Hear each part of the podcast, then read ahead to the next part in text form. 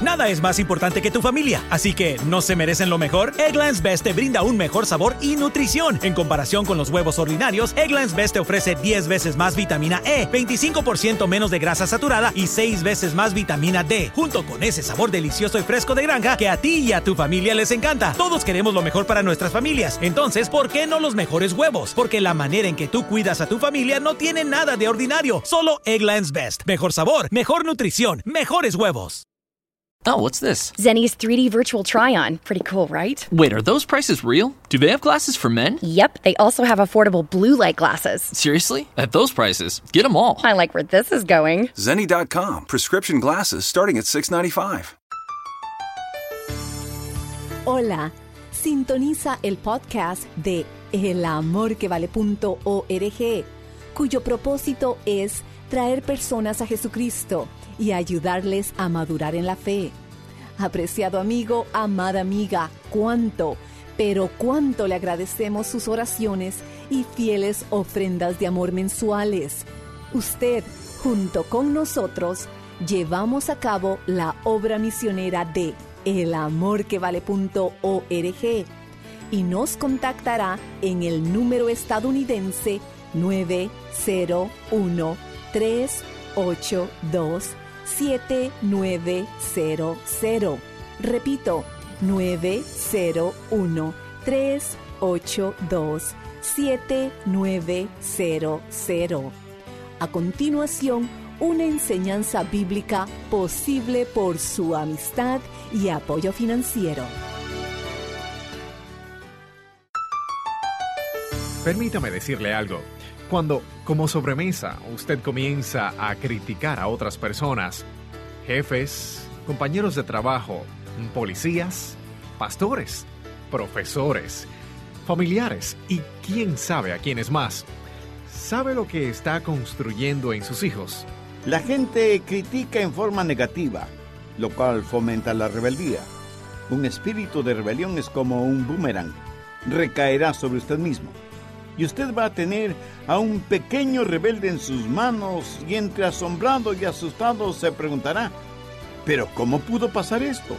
¿Por qué mis hijos no obedecen a ninguna autoridad? Quiero que entienda bien lo siguiente. Obediencia o sumisión a la autoridad de ninguna manera significa debilidad. Si usted como ciudadano no cumple con las leyes básicas dictadas por las autoridades, ¿Cómo pretende que sus hijos obedezcan su autoridad? ¿Qué tal? Soy Irving Ravelo y le damos la cordial bienvenida a El Amor que Vale. A continuación, la segunda parte del estudio bíblico, Cómo comportarse en una cueva. Aquí está el doctor Adrián Rogers en la voz del pastor Lenin de Llanón. Haré un breve resumen de lo que estudiamos en el programa anterior acerca de uno de los más notables episodios en la vida del rey David, cómo obtuvo la victoria sobre sí mismo, de acuerdo a lo que leemos en Primera de Samuel capítulo 24. Saúl es el rey de Israel, ungido por Dios, aunque fue un rey indigno. Dios iba a reemplazar a Saúl con un rey joven. David, un hombre conforme al corazón de Dios. Por eso, Saúl ve a David como su enemigo, y el celo y la envidia contra David comienzan a corroer el corazón de Saúl y David es declarado enemigo público número uno en el reino. Y ahora todas las energías del reino están enfocadas en la malévola ambición de Saúl de matar a David. La más grande victoria de David fue sobre sí mismo. Busque Proverbios 16:32. Mejor es el que tarda en airarse y el que se enseñorea de su espíritu que el que toma una ciudad. David rehusó el tomar venganza de Saúl.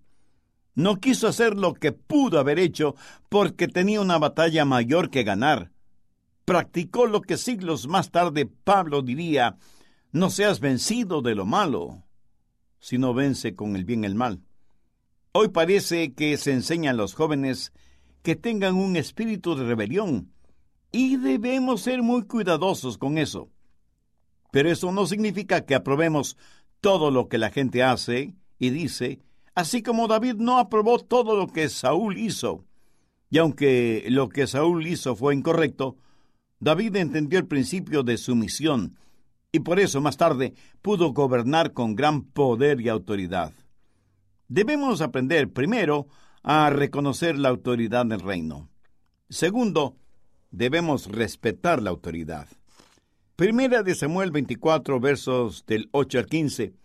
También David se levantó después y saliendo de la cueva dio voces detrás de Saúl diciendo, Mi señor el rey. Y cuando Saúl miró hacia atrás, David inclinó su rostro a tierra e hizo reverencia. Y dijo David a Saúl, ¿Por qué oyes las palabras de los que te dicen, mira que David procura tu mal? Y aquí han visto hoy tus ojos cómo Jehová te ha puesto hoy en mis manos en la cueva. Y me dijeron que te matase. Pero te perdoné porque dije, no extenderé mi mano contra mi Señor, porque es el ungido de Jehová. Y mira, Padre mío, mira la orilla de tu manto en mi mano, porque yo corté la orilla de tu manto y no te maté. Conoce, pues, y ve que no hay mal ni traición en mi mano, ni he pecado contra ti. Sin embargo, tú andas a casa de mi vida para quitármela. Juzgue Jehová entre tú y yo, y véngueme de ti, Jehová. Pero mi mano no será contra ti. Como dice el proverbio de los antiguos, de los impíos saldrá la impiedad, así que mi mano no será contra ti. ¿Tras quién ha salido el rey de Israel? ¿A quién persigues? ¿A un perro muerto? ¿A una pulga? Jehová pues será juez, y él juzgará entre tú y yo. Él vea y sustente mi causa, y me defienda de tu mano. Anhelo, espero y oro que ustedes que me escuchan, hombres, mujeres, niños, niñas, jóvenes, adultos y ancianos, puedan entender esto y lo practiquen y lo enseñen a sus hijos, a sus nietos, porque de lo contrario nunca entenderán la autoridad espiritual. David fue un hombre que respetó la autoridad de Saúl, y aunque Saúl como rey era indigno espiritualmente, David respetó esa autoridad. Note que David habla a Saúl con reverencia, inclinándose hacia tierra, y respetuosamente le llama Señor y Rey y hasta le concede el beneficio de la duda al decirle que tal vez estás mal informado. Pero durante todo este evento, David no está cediendo o reconociendo culpa frente a Saúl, pero sí deja muy en claro que confía en Dios para que le haga justicia. Así lo declara en el verso 12. Juzgue Jehová entre tú y yo, y véngueme de ti, Jehová. Ahora, ¿cuál es el punto de todo esto? No solo que David reconoció la autoridad que tenía Saúl, sino que respetó esa autoridad. Pero esto es precisamente la parte dura. Es una cosa que nosotros, a regañadientes, aceptemos una autoridad, y otra muy diferente es el aceptar y respetar a las autoridades que Dios ha puesto sobre nosotros. Algunos hijos tienen padres que no merecen respeto. Sin embargo, los hijos siempre deben respetar a sus padres. Hay gobiernos y gobernantes que no merecen respeto, sin embargo debemos respetarlos. Usted no respeta al individuo, sino lo que representa. Pero debo reconocer que a veces es muy, pero muy duro en respetar a los padres, a los pastores, a los gobernadores o a los jefes que según nuestro humano punto de vista no merecen respeto pero si ellos están en autoridad, Dios dice que debemos respetarlos. El problema es que muchos de nosotros aún tenemos un espíritu de rebeldía. Yo por naturaleza tengo un espíritu de rebeldía y tengo que ser muy cuidadoso para no dejarme vencer por eso. A veces soy como aquel niño de cuatro años a quien su mamá le ordenó que se sentara, pero él no le hizo caso ella le volvió a ordenar que se sentara, pero él como que sin nada. Entonces la madre lo tomó con firmeza y lo sentó en su pequeña silla. Él se quedó quieto por un momento y después mirando a su mamá en forma desafiante le dijo, pero por dentro sigo de pie. Y muchos de nosotros somos exactamente así. Mientras a regañadientes obedecemos a las autoridades que Dios ha puesto sobre nosotros, interiormente seguimos de pie. Y a veces hablamos y decimos lo que no debemos decir. Anote al margen Judas, versos 8 y 9. Habla sobre los apóstatas y dice, No obstante, de la misma manera también estos soñadores mancillan la carne, rechazan la autoridad y blasfeman de las potestades superiores. Pero cuando el arcángel Miguel contendía con el diablo, disputando con él por el cuerpo de Moisés, no se atrevió a proferir juicio de maldición contra él, sino que dijo, El Señor te reprenda. Miguel no cedió ante el diablo. De hecho, disputó con el diablo, se enfrentó con el diablo, se opuso al diablo. Miguel es un poderoso arcángel. Y sin embargo, debido al residuo de dignidad en Satanás, que una vez fue un querubín, Miguel no le trató despectivamente ni presentó ninguna acusación contra el diablo. Permítame decirle algo. Cuando como sobremesa usted comienza a criticar a otras personas, jefes, compañeros de trabajo, policías, pastores, profesores, familiares y quién sabe quiénes más, sabe lo que está construyendo en sus hijos, un espíritu de rebelión que recaerá sobre usted mismo. Y usted va a tener a un pequeño rebelde en sus manos y entre asombrado y asustado se preguntará, pero, pero ¿cómo pudo suceder esto? ¿Por qué mis hijos no obedecen a ninguna autoridad? Quiero que entienda bien lo siguiente. Obediencia o sumisión a la autoridad de ninguna manera significa debilidad y tampoco significa que aprobamos los errores. Recuerde que aceptar a una persona no necesariamente significa que aprobemos su estilo de vida. Yo acepto a mis hijos y siempre los amo, aunque a veces no apruebo las cosas que dicen o las cosas que hacen. Tal vez usted piense que lo que estoy diciendo no tiene aplicación práctica en la época en la cual vivimos. Pues precisamente por eso, esta es la clase de mensaje que debemos presentar más frecuentemente. Dios quiere que sus hijos vivan con la autoridad del reino, pero nunca podemos estar sobre las cosas que Dios nos ha puesto hasta cuando no aprendamos a estar bajo las cosas que Dios ha puesto sobre nosotros. Eh, por favor, busque Primera de Pedro 2, los versos del 18 al 20. Criados, estad sujetos con todo respeto a vuestros amos, no solamente a los buenos y afables, sino también a los difíciles de soportar, porque esto merece aprobación. Si alguna causa de la conciencia delante de Dios sufre molestias padeciendo injustamente, pues, ¿qué gloria es si pecando sois abofeteados y lo soportáis?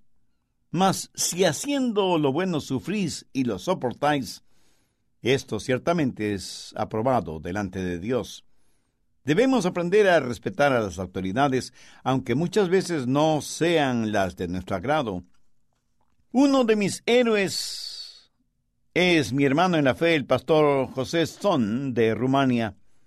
Una vez estuvimos en un restaurante y él me contó lo siguiente, que hizo que las lágrimas brotaran a mis ojos. Él me dijo, Allá por el año 1974, vivía en un pueblito al norte de Bucarest. Yo era pastor y estaba en mi oficina cuando siete soldados comunistas entraron bruscamente en mi oficina. Me preguntaron, ¿Es usted el pastor José Son? Yo les respondí afirmativamente. Me dijeron en tono amenazante, tenemos razón para creer que usted es un insurrecto y rebelde contra el gobierno. Vamos a revisar los libros de su biblioteca y si encontramos cualquier material anticomunista, usted estará en graves problemas y tendremos que llevarle a la cárcel. Comenzaron a revisar cada uno de los libros de mi biblioteca.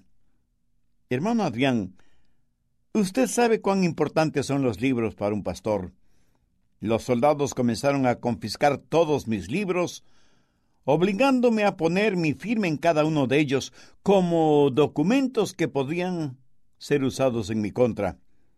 Mi nombre, mi firma y la fecha de confiscación. Ese fue un día horrible para mí. Uno de los soldados tomó un libro y se quedó mirándolo. El título del libro era Gozo inexplicable y lleno de gloria. Y el subtítulo decía, lo está experimentando ahora mismo. Por alguna razón que está más allá de mi comprensión, el soldado dijo, escojo el gozo.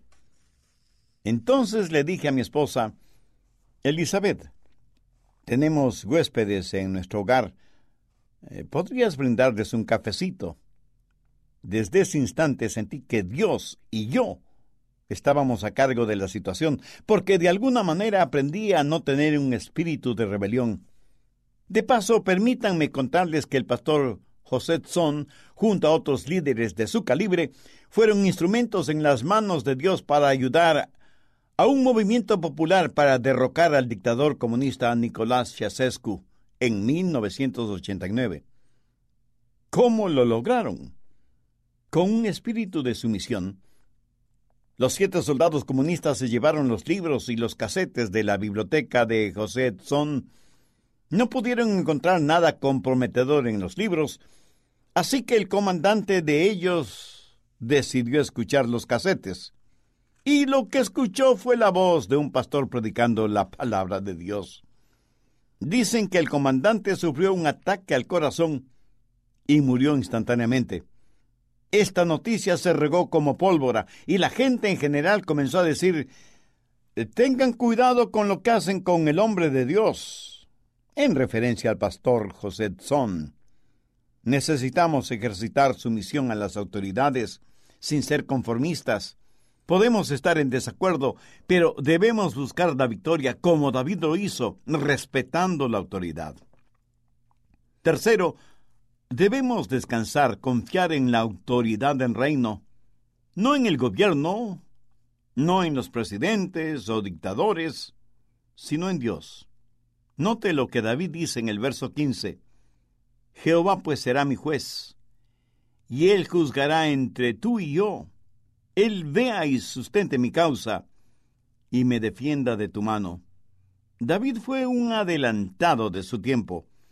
Comprendió el espíritu de la enseñanza del Nuevo Testamento enseñada por Pablo a los romanos. No os venguéis vosotros mismos, amados míos, sino dejad lugar a la ira de Dios, porque escrito está, mía es la venganza, dice el Señor. Así que si tu enemigo tuviere hambre, dale de comer. Si tuviere sed, dale de beber, pues haciendo esto, ascuas de fuego amontonará sobre su cabeza. No seas vencido de lo malo, sino vence con el bien el mal. Como bien lo notará mi estimado amigo oyente, esto es absolutamente contrario a la naturaleza humana. Primera de Samuel 24, 19. Dice, lo que Saúl le dijo a David. Porque, ¿quién hallará a su enemigo y lo dejará ir sano y salvo? Jehová te pague con bien por lo que en este día has hecho conmigo. Saúl está reconociendo que David hizo con él algo que es contrario a la naturaleza humana. Y usted está escuchando ahora mismo a un hombre cuya naturaleza es la rebeldía. Antes de ser salvo, yo era un bravucón me encantaba pelear y buscar pelea. Pero ahora soy la otra cara de la moneda, aunque debo admitir que por naturaleza me es muy difícil el someterme. Pero esa es la naturaleza de todos nosotros, aunque usted no lo quiera admitir. En Proverbios 16:32 leemos, Mejor es el que se enseñorea de su espíritu que el que toma una ciudad. Este David que había matado a un león y a un oso y al gigante Goliat, tuvo su más grande victoria en el interior de una cueva cuando le perdonó la vida a Saúl. Escúcheme, no estoy diciendo que hay que obedecer ciegamente a un gobierno impío, de ninguna manera. Los profetas en la palabra de Dios predicaron contra las injusticias de los reyes. Natán advirtió a David cuando hizo lo malo. Elías reprendió al rey Acab. Eliezer profetizó contra Josafat. Daniel lo hizo contra Nabucodonosor. Moisés advirtió al faraón y así por el estilo. Dios no permita que en la actualidad tengamos pastores que se quedan en silencio cuando millones de bebecitos son asesinados por medio del aborto y cuando la maldad prevalece sobre la bondad en todos los estratos de la sociedad humana. No debemos ser rebeldes simplemente por serlo, pero debe haber en nosotros un espíritu de humildad y sumisión para que cuando estemos bajo las cosas que Dios ha puesto sobre nosotros, Dios pueda confiarnos el derribar los reinos de maldad. La Iglesia no está sobre el Estado, pero tampoco es servidora del Estado. La Iglesia debe ser la conciencia del Estado al predicar la verdad, lo que es bíblicamente correcto, y no lo que es políticamente correcto. Mi amigo, debo admitir que el concepto de la autoridad en el reino es absolutamente increíble. Dios quiere que usted viva una vida victoriosa, pero usted no puede tener la autoridad del reino sin tener al Rey, el Señor Jesucristo. ¿Es usted salvo? Y está seguro de su salvación, ¿no le gustaría hacer una decisión y tener vida abundante y eterna? Respaldado por las promesas de Dios, le puedo asegurar que si hoy confía usted en Jesucristo y lo hace en forma sincera, Él le salvará instantáneamente, estará con usted continuamente y le guardará eternamente. Si usted hace esa decisión por Cristo, le invito muy cordialmente para que nos escriba al respecto. Su carta nos será de bendición y nos dará la oportunidad de orar por usted y su nueva vida como creyente en el Señor Jesucristo. Si oró de corazón, qué gozo saber que por medio de la fe, Cristo Jesús hoy es su Salvador y Señor. Escríbanos para regocijarnos con usted y a su disposición encontrará la prédica Cómo comportarse en una cueva. Adquiera su copia en nuestra página elamorquevale.org o sírvase llamarnos al número estadounidense 901 382 7900. Repito, 901 382-7900. A su vez, esta enseñanza, cómo comportarse en una cueva, puede descargarse en elamorquevale.org. Cómo comportarse en una cueva es parte de la serie de nueve mensajes, El increíble poder de la autoridad del reino.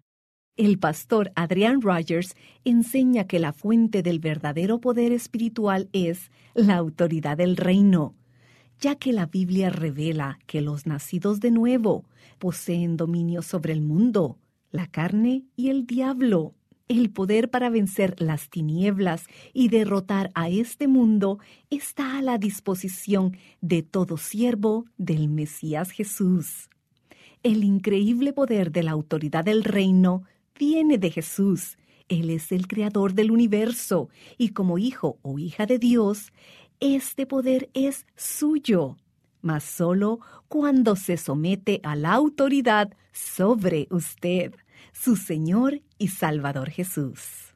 La Real Academia Española define a un instrumento como aquello que sirve de medio para hacer algo o conseguir un fin. Nuestra misión como instrumentos de Dios es continuar difundiendo la palabra de Dios en su ciudad y alrededor del mundo.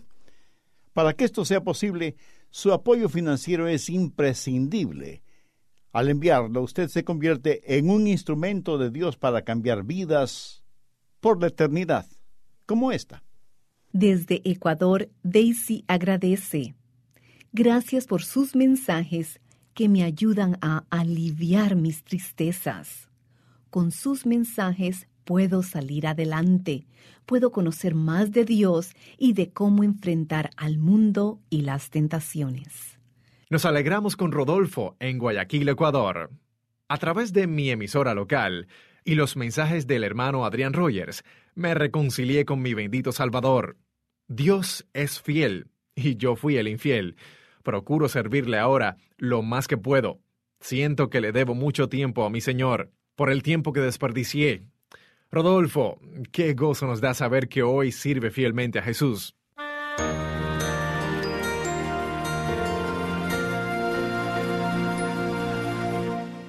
Es un gozo para nosotros recibir y leer su correspondencia. Gracias por escribirnos. Y toda la honra y toda la gloria sea para nuestro Señor Jesús. Si desea contactarnos en la Internet, puede hacerlo mediante www.elamorquevale.org, donde también puede volver a escuchar el mensaje de hoy. Nuevamente, nuestro número estadounidense es el 901 382 7900. Reitero, 901-382-7900. O envíenos su correspondencia a El Amor que Vale, P.O. Box 38400, Memphis, Tennessee 38183, Estados Unidos. Gracias nuevamente por escucharnos. Usted es una parte muy importante de El Amor que Vale y le consideramos parte de nuestra familia. Soy Irving Ravelo. Será hasta la próxima. Oramos que estos mensajes sean de bendición para usted y que la enseñanza de hoy le haya ayudado a comprender aún más que el Señor Jesucristo es el amor que vale. Todos los derechos de autor son propiedad intelectual del Ministerio El Amor que Vale o Love Worth Finding Ministries. Prohibida su traducción, transcripción, transmisión, duplicación, distribución y venta sin autorización escrita. Para celebrar los precios sorprendentemente bajos de State Farm, le dimos una letra sorprendente a esta canción. Llamando a State Farm encontré estos precios bajos y cambié con precios sorprendentes ahorro mes a mes.